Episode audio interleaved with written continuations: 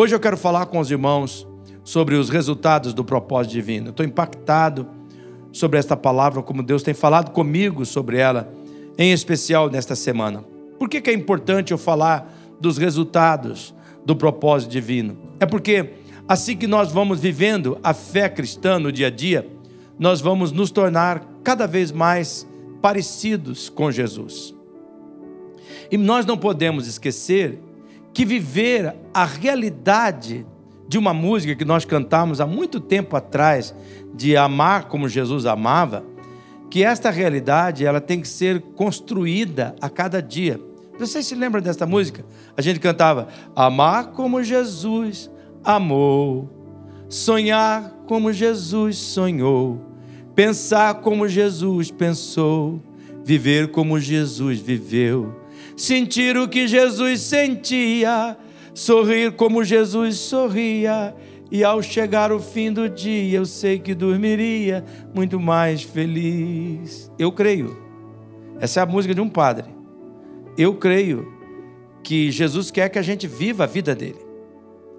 Eu creio que Jesus, a maneira de Jesus ser vista neste mundo é através de mim e de você. Mas o que, é que a gente tem que fazer para que esta vida de Jesus se torne realidade em nós? Nós temos que decidir cultivar, nós temos falado isso, uma relação pessoal com Deus. Nós não podemos esquecer de jeito nenhum que há um relacionamento diário que nós temos que cultivar. Esse é um relacionamento com Deus. Eu tenho dito aqui nas nossas mensagens que o que difere o cristianismo das demais religiões é que os deuses das outras religiões, eles vivem nas montanhas. É por isso que o Salmo 121 diz: Eleva meus olhos para a montanha. De onde é que vem meu socorro? Está dizendo: cadê o Deus? Cadê o Deus pessoal? Cadê o Deus que caminha comigo?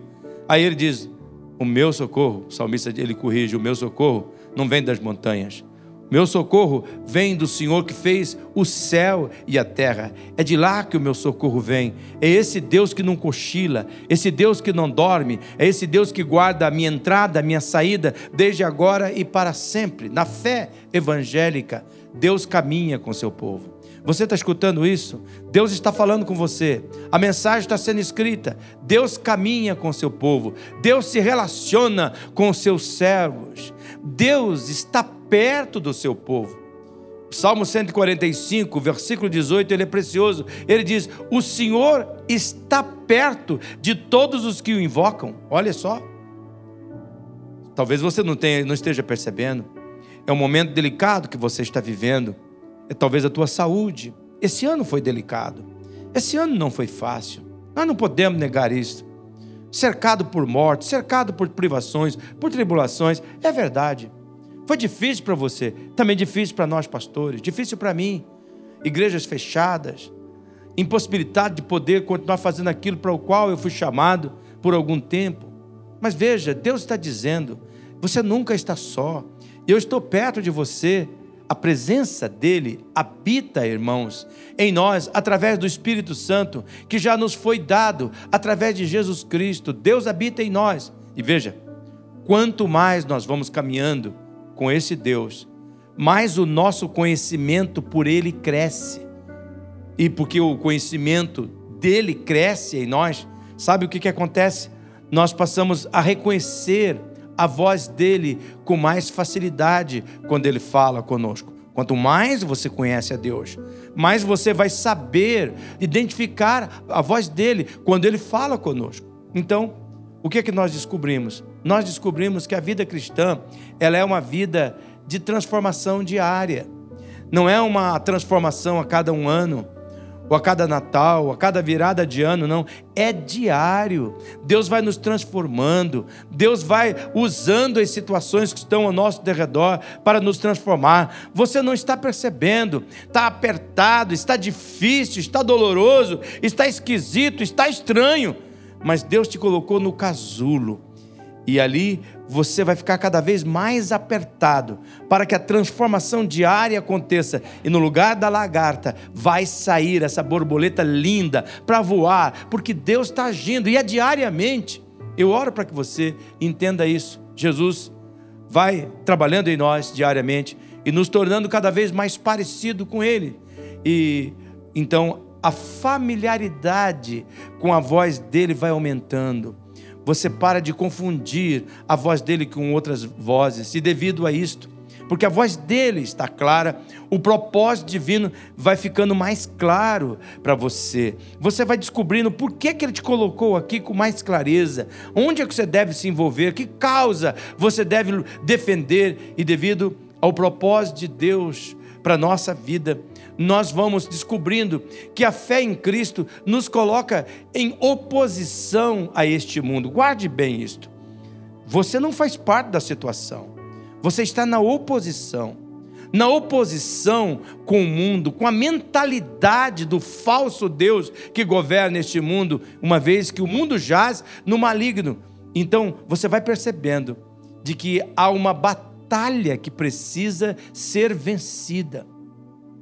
Quanto mais você vai cultivando a sua relação com Cristo diariamente, mais transformado você vai sendo, mas você vai percebendo que, na verdade, você está inserido numa batalha espiritual e eu peço que você leve isso a sério. Esta batalha, esta luta, ela não é contra pessoas. Esta batalha é espiritual. Esta batalha é contra os poderes, esta batalha é contra as autoridades, esta batalha espiritual é contra os dominadores deste mundo de trevas. Você está numa batalha. Esta batalha espiritual é contra as forças espirituais do mal que quer arrebentar a sua casa, que quer arrebentar seu casamento, que quer arrebentar sua família, que quer arrebentar a sua alegria, a sua tristeza. E nesta luta espiritual, nós vamos percebendo que no relacionamento pessoal com Jesus que nós estamos desenvolvendo, nós vamos sendo fortalecidos. Jesus vai trabalhando conosco nesses encontros diários, nessas transformações diárias. Então ele vai nos fazendo cada vez mais disciplinados, determinados, perseverantes. Ele trabalha a nossa fidelidade e nós vamos nos tornando cada vez mais dependentes de Deus. E então, o que que acontece? O propósito de Deus, ele vai se tornando cada vez mais nítido para nós. E devido a isso, nós passaremos a ver com mais clareza o propósito divino e os seus resultados devido à mentalidade da excelência gerada por Jesus. Gerada por Jesus. Eu quero que você olhe para esta frase: mentalidade de excelência gerada por Jesus. Você começa a pensar com excelência, a agir com excelência, a fazer com excelência, a planejar com excelência. Sabe, irmãos, a Bíblia afirma em 1 Coríntios 2,16 que quando nós nos rendemos a Jesus, Jesus coloca em nós a mente dele, a maneira de pensar dele. E isso faz uma grande diferença na nossa vida diária. Por quê? Porque o fato de nós cultivarmos diariamente o nosso relacionamento com Jesus, a fim de conhecê-lo cada vez mais, a mente de Jesus em nós vai gerar uma disposição para nós rejeitarmos a mediocridade, de viver uma vida marcada pelo, pela insignificância, pelo não valor.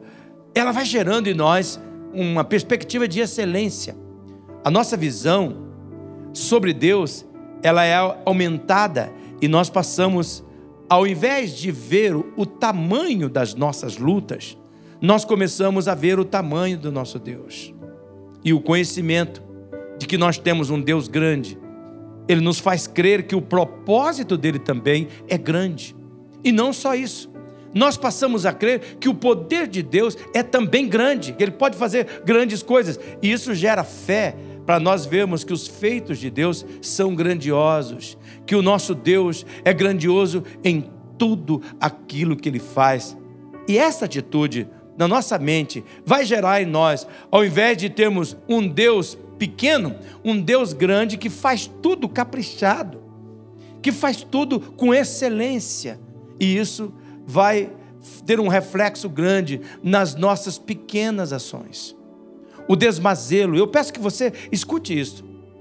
Essa mentalidade de excelência da vida de Jesus passa a agir em nós e o desmazelo, o relaxo, e a mediocridade perde espaço na nossa vida. E então nós passamos a ser fiéis nas pequenas coisas, a ter fidelidade nas pequenas coisas.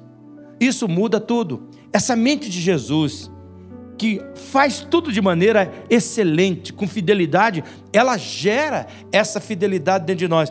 E o que que isso gera em nós? Nós começamos a caprichar no nosso desempenho a compreensão que grandes coisas significativas são o produto de muitas coisas pequenas feitas com excelência, trabalha a nossa postura de falta de foco, trabalha a nossa postura de falta de dedicação e nós passamos a nos realizarmos apenas com a fidelidade que cada ação exige de nós. Às vezes eu vejo a minha esposa, Sueli, fazendo coisas em casa Digo, Pedro, você não tem que fazer isso, mas eu quero fazer. Por que você quer fazer? Porque eu quero ter excelência nas pequenas coisas. Isso combina com aquela pessoa que eu sou. Se eu vou fazer, eu quero fazer bem feito. Eu quero fazer com excelência. É isso que Jesus faz em nós. Nós passamos a ter fidelidade em cada ação. E esse tipo de atitude rejeita a mediocridade e gera em nós a mentalidade de grandeza em tudo que nós fazemos. Mentalidade de grandeza não é você se sentir grande, que ser orgulhoso e soberba, mas é que você faz coisas pequenas, mas o jeito de fazer é de grande. A mentalidade é de excelência. E quando nós passamos a fazer as pequenas coisas com excelência e fidelidade, isso vai transformando nossa vida a curto e a médio prazo. E a vida, a longo prazo, vai sofrer um impacto tremendo. Essa mentalidade de grandeza gerada pela mente de Jesus vai abrir cada vez mais portas para que nós possamos viver o propósito de Deus para a nossa vida neste mundo. Jesus coloca assim o assunto em Mateus no capítulo 25, no versículo 23. O Senhor respondeu: Muito bem, servo bom e fiel. Você foi fiel no pouco, eu o porei sobre o muito. Venha e participe da alegria do seu Senhor. Olhe para esse texto. Esse texto tá, é claro. O conceito aqui é maravilhoso. Talvez você não tenha percebido esse texto nas Escrituras. É meu papel de pastor lembrar você desse texto. Esse texto diz, traz essa ideia assim de que Jesus está olhando. Ele colocou você sobre o pouco. E ele fica olhando como é que você se comporta sobre o pouco. Ele quer ver se você está agindo no pouco, mas com a mente de grandeza. Se você está fazendo com fidelidade. Se você está fazendo com excelência. E quando ele vê que você está fazendo com excelência, ele chega e diz assim: sabe de uma coisa? É melhor não deixar esta pessoa com tanta excelência, com tanta grandeza, com um grupo pequeno. Vou levá-lo para um grupo maior. Vou dar a ele, vou colocar ele sobre o muito. E aí ele te coloca sobre o muito. Não apenas pelos resultados daquele grupinho, mas por causa da mentalidade que você estava fazendo. Você estava agindo como se fosse coisa grande. E aí então ele volta, leva você para lá, daí ele volta para aquele grupo, a outra pessoa que ocupou o espaço, e ele vê que aquela pessoa está agindo no pouco, como, como se fosse pouco sem a mentalidade da grandeza, sem dar a importância que precisava. Ele diz: Não posso. Eu não posso largar essas pessoas, essas poucas pessoas, com uma pessoa de uma mentalidade tão pequena. Eu tenho que levá-la para uma pessoa da mentalidade grande. E ele acrescenta para aquele que já tem muito. Mas aonde que tudo começou? Em caprichar nas pequenas coisas. A fé, veja que esse texto diz que a fé em Jesus, ele acaba com a ideia do desvalor do pouco a nossa atitude muda.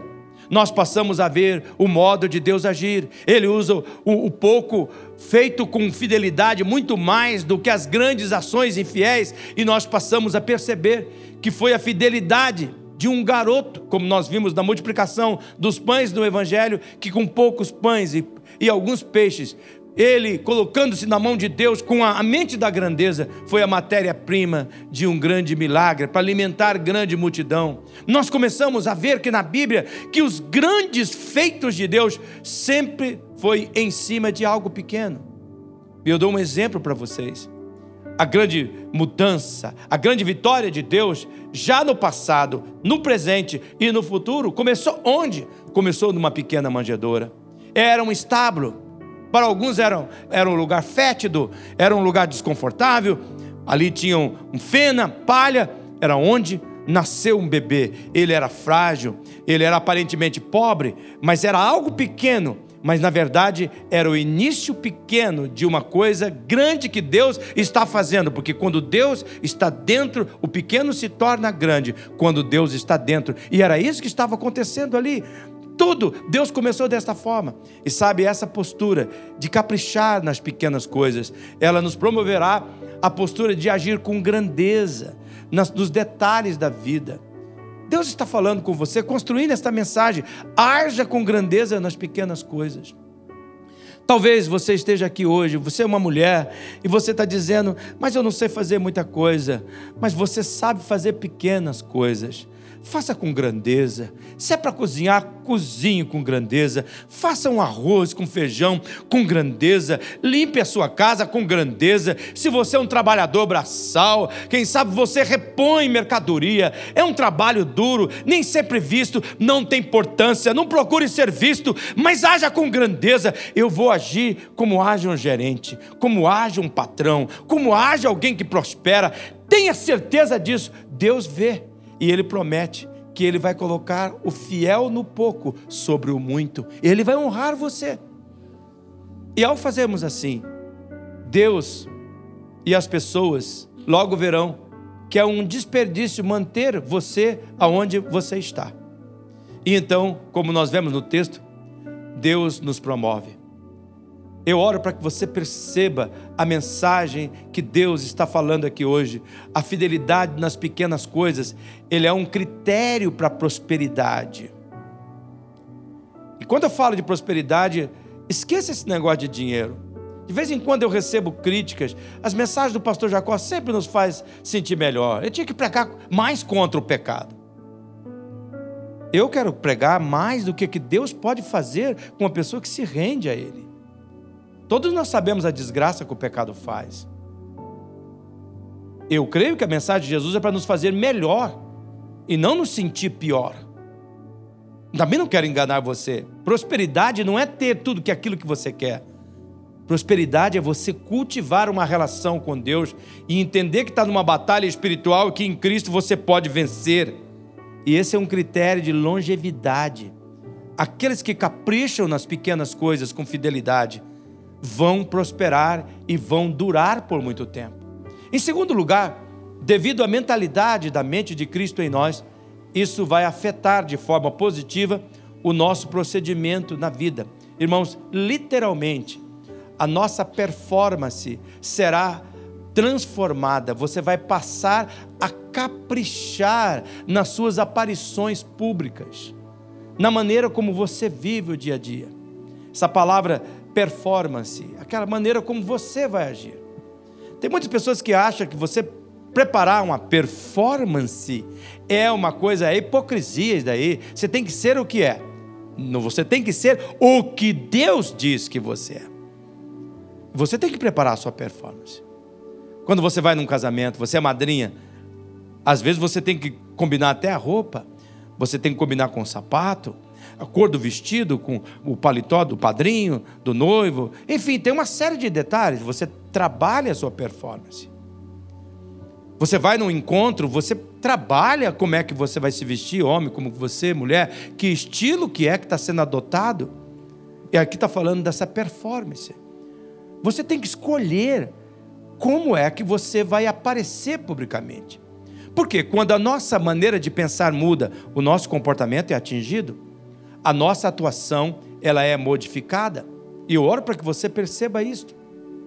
É muito importante você perceber isso, porque as mudanças começam na mente. Quando as crenças mudam, a nossa performance, o nosso desempenho, nossas aparições públicas passa a mostrar a nossa doutrina de fé. Aqui eu vejo um problema muito grande. As pessoas não querem estruturar a fé. As pessoas não querem clarificar a fé. É por isso que qualquer ventaniazinha, qualquer ventozinho, mexe com as estruturas. O casamento se abala, já pensa em separação, já vai para os extremos, já quer desistir, acha que Deus abandonou. Por quê? Porque as crenças não foram estruturadas, a doutrina não está clara da fé. Veja, nossa igreja tem um curso que muitas pessoas têm valorizado, mas alguns não. Verdades básicas não é um curso de preparação para o batismo. É, mas não é. Verdades básicas é para clarificar as suas crenças. É para clarificar as doutrinas verdadeiras que você tem que solidificar a sua fé. Tem gente que tem que fazer de novo. Eu já fiz umas 30 vezes esse curso. Você tem que clarificar isto para que você possa manter a sua vida num comportamento diferente. Então, esse curso, inclusive, agora nós vamos ter uma turma começando no dia 20, nessa quarta-feira. Você não pode ficar fora disso. Você tem que estruturar a tua fé. Quando nós, através do cultivo, veja bem, do relacionamento pessoal com Jesus, a nossa mente vai sendo moldada pelo conteúdo da mente de Jesus, o que, que acontece? O nosso desempenho, o nosso procedimento nas coisas da vida passará a ter uma mudança tremenda. A mentalidade de Jesus vai fazer você uma pessoa diferente na sua atitude. A mentalidade de Jesus vai fazer você uma pessoa diferente na sua reação com as suas emoções contrárias que você vai vivenciar durante todo o dia. A mentalidade de Jesus vai fazer você uma pessoa diferente na interação com as pessoas que convivem com você. A mentalidade de Jesus vai fazer você uma pessoa diferente na sua pegada com o trabalho. A mentalidade de Jesus vai fazer você uma pessoa positiva, alegre, confiante, destemida, disciplinada, fiel, proativa. Eu oro para que você perceba isto. A doutrina arruma o seu comportamento, arruma as suas aparições públicas. Ela vai levar você a ter uma performance diferente. E veja, eu mostro para vocês.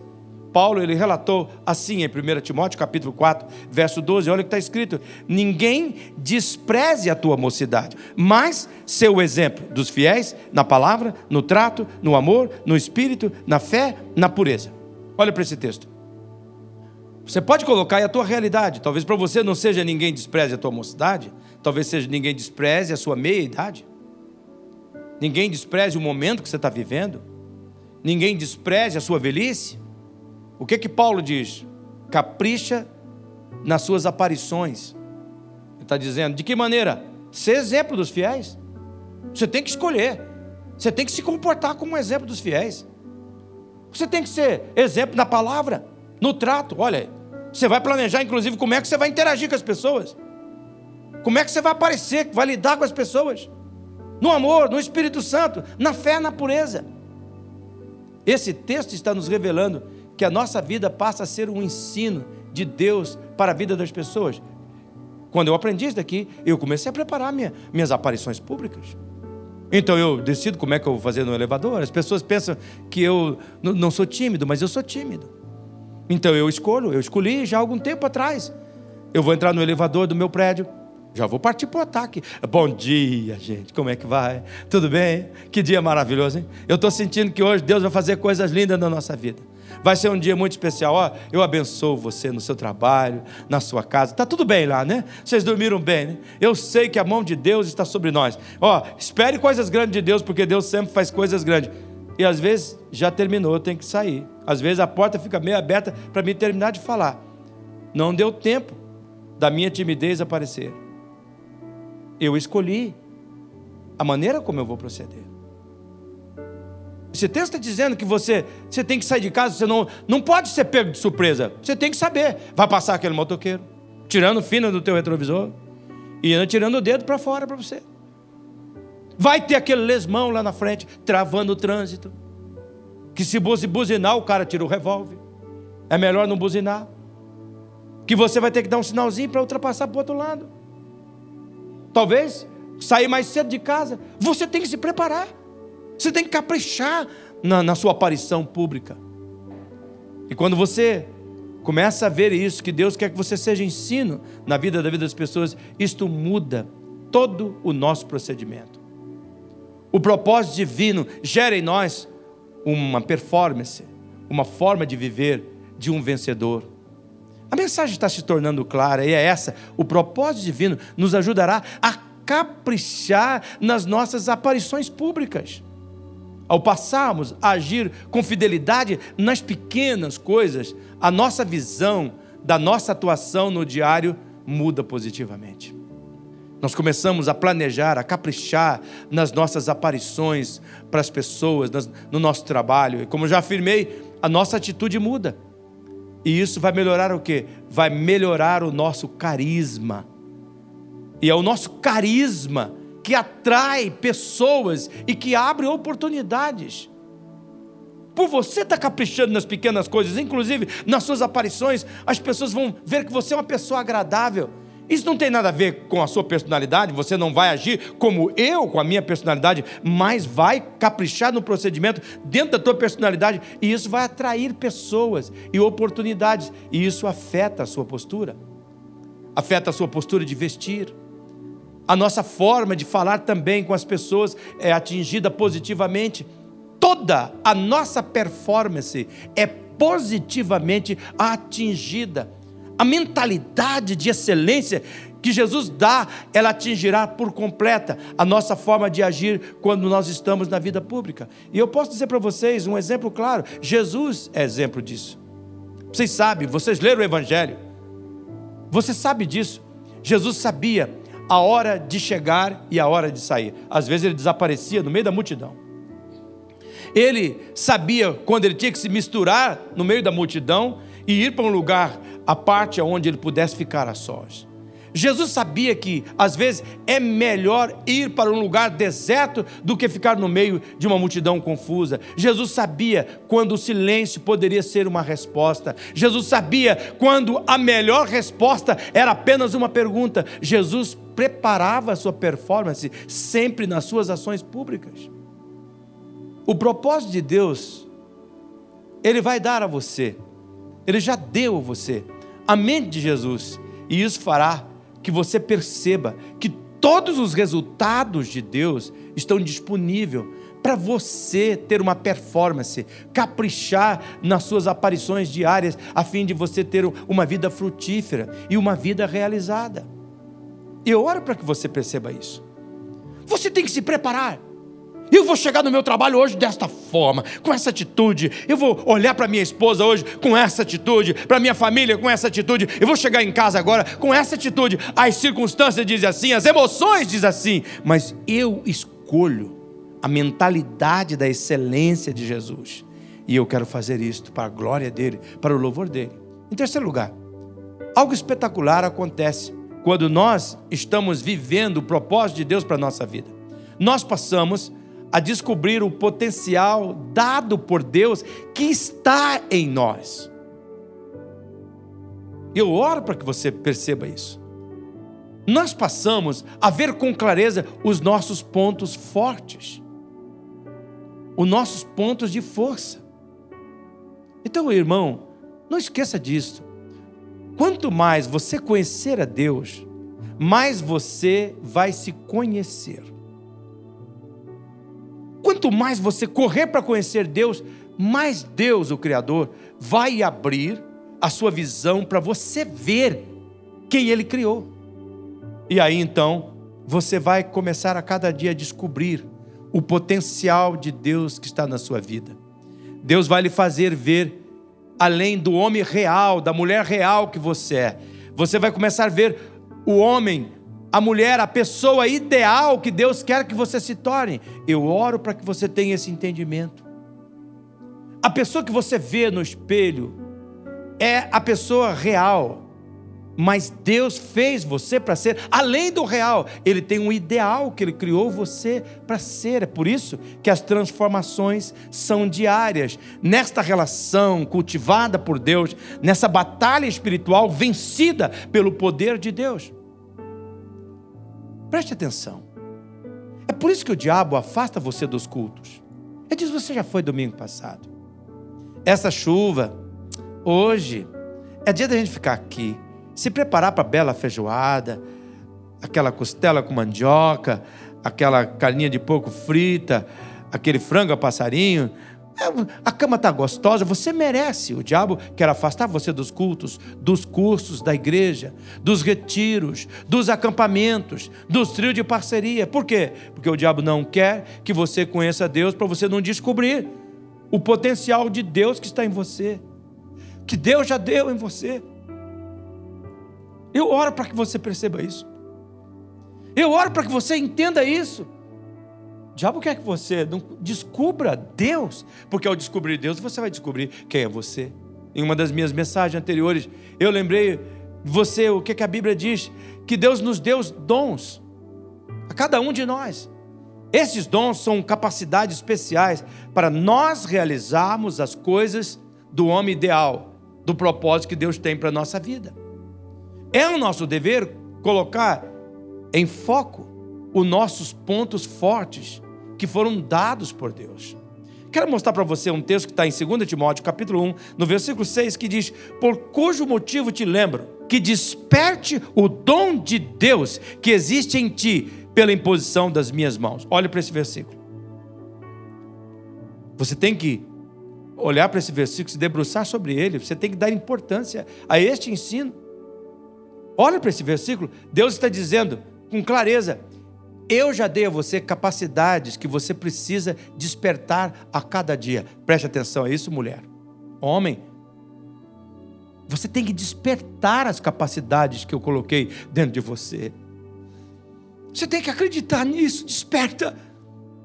Você tem que usar esse potencial que eu dei a você. Deus, meus irmãos, minhas irmãs, Ele está dizendo: ao invés de você ficar pensando na falta da capacidade humana, procure por seus talentos naturais, pois eles são caminhos para ajudá-los a descobrir as capacidades divinas, dos dons que Deus deu a você quando você creu nele, quando você foi habitado pelo Espírito Santo. Em nome de Jesus, creia nisto. Procure descobrir os seus dons. Então você diz: não, eu, eu não tenho muita habilidade. Eu conheci uma senhora, nós chamamos ela de Dona Boazinha, era o nome dela. Ela era casada com um negro, ele era saqueiro. Quem não, a maioria de vocês nem sabe o que é isso, mas saqueiro eram aquelas pessoas fortes que trabalhavam no tempo da colheita, que tinham o IBC e o Instituto Brasileiro do Café, e eles faziam aquelas pilhas enormes de café e às vezes 30 metros, 20 metros, eles jogavam um saco de café. E essa pessoa aqui embaixo parava e botava na cabeça. Era assim o marido da dona Boazinha. Dona Boazinha morava numa casa simples. Dona Boazinha não tinha muita coisa para oferecer. Mas todo mundo amava ir na casa da Dona Boazinha, bem na hora do almoço. Porque ela servia o melhor feijão o melhor arroz da, da dona Boazinha. Eu me lembro, eu era um seminarista, um menino de 19 anos, e eu ia à casa da dona, da dona Boazinha, porque eu ficava hospedado por perto da casa dela. Oh, menino, oh, irmão Jacó, vem aqui comer meu feijão. Era o melhor feijão. Talvez você percebe que você tem um gosto apurado para tempero. Um jeito caprichoso para limpeza. Aqui estão suas habilidades. Talvez você ache, é a única coisa que eu sei. Mas ali estão sinais do potencial de Deus, do seu ponto forte. Que se você começar a fazer aquilo com, com capricho, com fidelidade, Deus vai te honrar e vai te mostrar o que, que você pode fazer com aquelas coisas pequenas, simples, mas que são potenciais de Deus na sua vida. Por isso você tem que procurar os seus dons.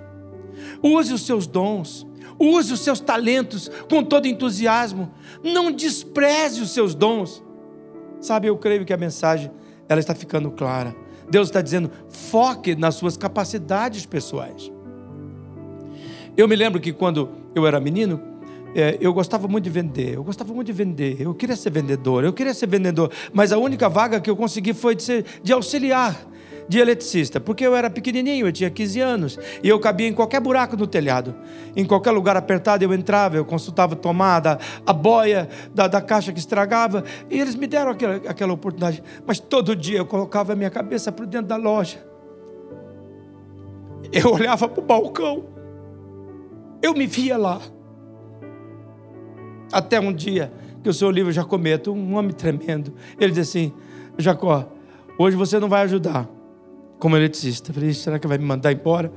Eu disse: você vai vir aqui para o balcão. Entrei no balcão. Lá era o meu lugar.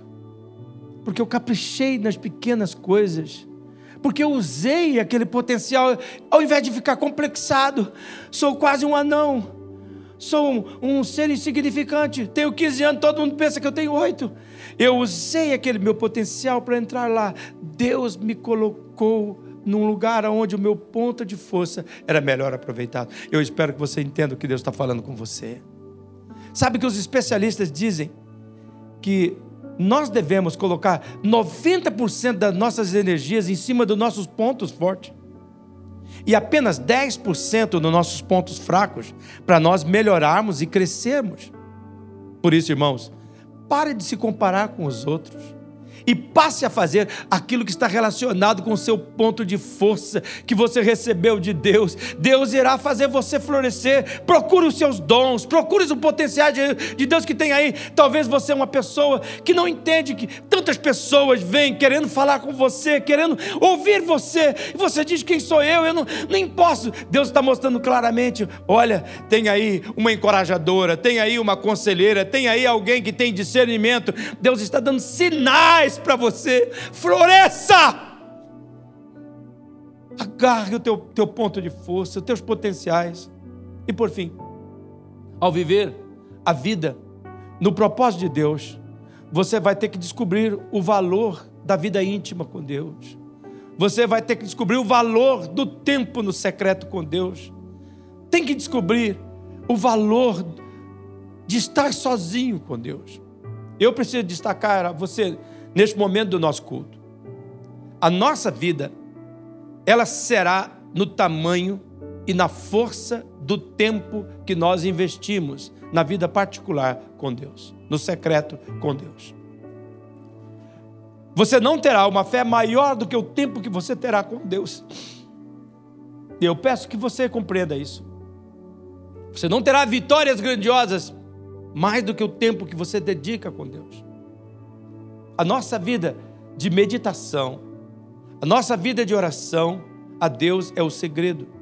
É verdade que a mentalidade de Jesus fará uma grande diferença na nossa vida. É verdade, irmãos, que nós precisamos caprichar nas pequenas coisas, caprichar nas nossas aparições públicas e diárias. Sim, é verdade. É verdade que nós temos que utilizar os nossos pontos de força, mas tudo isso vai depender do valor que você dará no tempo secreto com Deus da tua relação com Deus. A nossa comunhão com Deus vai fazer a grande diferença. Esse é um aspecto do segredo de Jesus. Ele vencia suas batalhas no secreto com o Pai. E foi o próprio Jesus que nos orientou em Mateus capítulo 6, no versículo 6, que eu quero que você leia comigo. Mas tu, quando orares, entra no teu aposento, leia comigo e, fechando a tua porta, Ora a teu pai que está em secreto, e teu pai que vê em secreto te recompensará publicamente. Olhe para esse versículo. Olha que preciosidade é esse texto. Veja que Jesus, ele exige um isolamento. O isolamento aqui é indicado por fechar a porta da nossa mente, para que nada lhe roube o foco de 100%. Isso aponta para quê? Deus exige exclusividade no secreto. Não quer dividir você com mais ninguém. Pode imaginar. Um Deus tão grandioso não querendo dividir você com mais ninguém. Querendo você só para Ele. Querendo eu e você só para Ele. Exclusividade. O lugar secreto é também um lugar de integralidade. Ele espera de você exclusividade, mas ele quer você por inteiro. Ele quer que você se coloque diante dele, não se representando. Ele pede para você não esconder suas limitações. Ele pede para você não esconder seus erros, as suas fraquezas. O secreto é um lugar onde ninguém pode interpor entre você e Deus. E ele sabe 100% da sua vida. Ele espera que você não tente representar perante ele. Veja, o seu coração pode estar quebrado, Mas Ele quer que você chegue perante dele com todos os pedacinhos do teu coração, integralmente diante dele. Não pense que o lugar secreto é também um, um encontro de iguais. Não. Você não chega lá porque é igual a Deus. É um encontro de desiguais. É um encontro entre um soberano, que é pai amoroso, com um filho que é frágil, que é pecador. Deus sabe, escute bem isso, Deus sabe que esta é uma relação desigual. Mas não é de encantar o nosso coração. Que mesmo sabendo que é uma relação de desigual, ainda Ele queira encontrar comigo e com você. Você precisa viver isso. Mas Ele quer se relacionar com você, mesmo sabendo quem é você. Deus espera que você chegue a Ele com base não no seu mérito, mas com base na relação de amor que você está construindo com Ele através dos seus encontros diários com Jesus, no sacrifício de Cristo. Você precisa chegar sabendo que se não for a Jesus, você estaria perdido. Você precisa chegar sabendo que foi Deus quem abriu um novo e vivo caminho, onde você pode aproximar dele através de Jesus com toda a confiança. Note, irmãos, Mateus capítulo 6, versículo 6, Jesus afirma que o Pai está no secreto. Note que o texto ensina que o Pai que está no secreto te vê. Lembre-se, não é você que está procurando Deus, é Deus que está esperando você. E a coisa incrível desse texto é que Deus já decidiu qual será a resposta. Da mesma maneira como você escolhe o teu procedimento diário, Ele já escolheu a resposta quando você vai ao encontro. Ele será favorável. O texto diz que Ele vai lhe recompensar. A mensagem de Deus é clara. Olha, irmãos, é no secreto, com Deus, que vencemos as nossas batalhas públicas. Deus está falando aqui hoje, irmãos, com clareza. Eu oro para que você perceba isso. Você está enfrentando batalhas terríveis.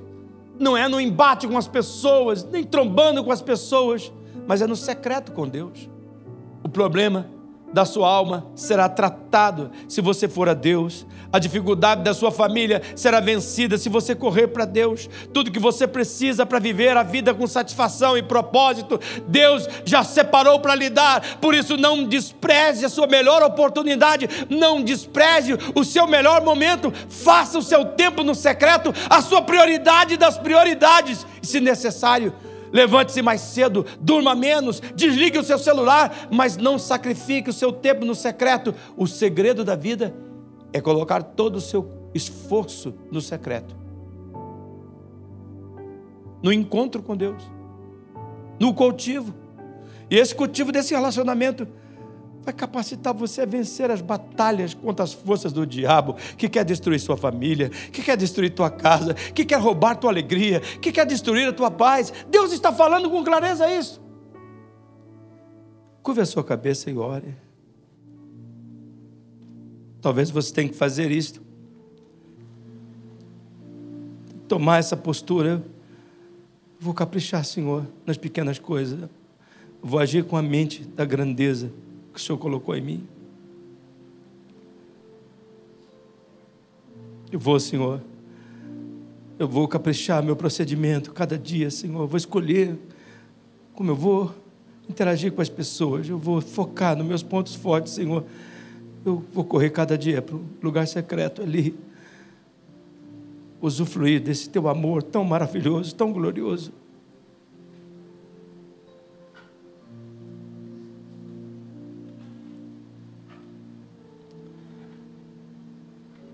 Esse é o momento de você reagir, é o momento.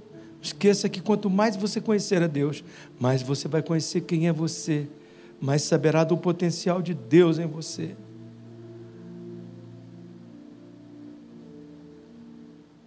Ó oh, Pai, eu peço que o Senhor gere fé no nosso coração. Até para crer, nós precisamos do Senhor. Peço, Senhor, incline o nosso coração para te ouvir mas mais do que ouvir, Senhor, para te obedecer, para que seja um impacto a nossa vida, Senhor, neste mundo. Não nos deixe, Senhor, apenas envelhecer, doer, envelhecer, ficar limitado. Não, Senhor. Que nós possamos vivenciar a pessoa ideal que o Senhor construiu, transformando-se diariamente nesses, seus, nesses encontros contigo, recebendo força para vencer. Nos ajude, Senhor, a acreditar um pouco mais. É nossa oração em nome de Jesus. Missionária Central de Maringá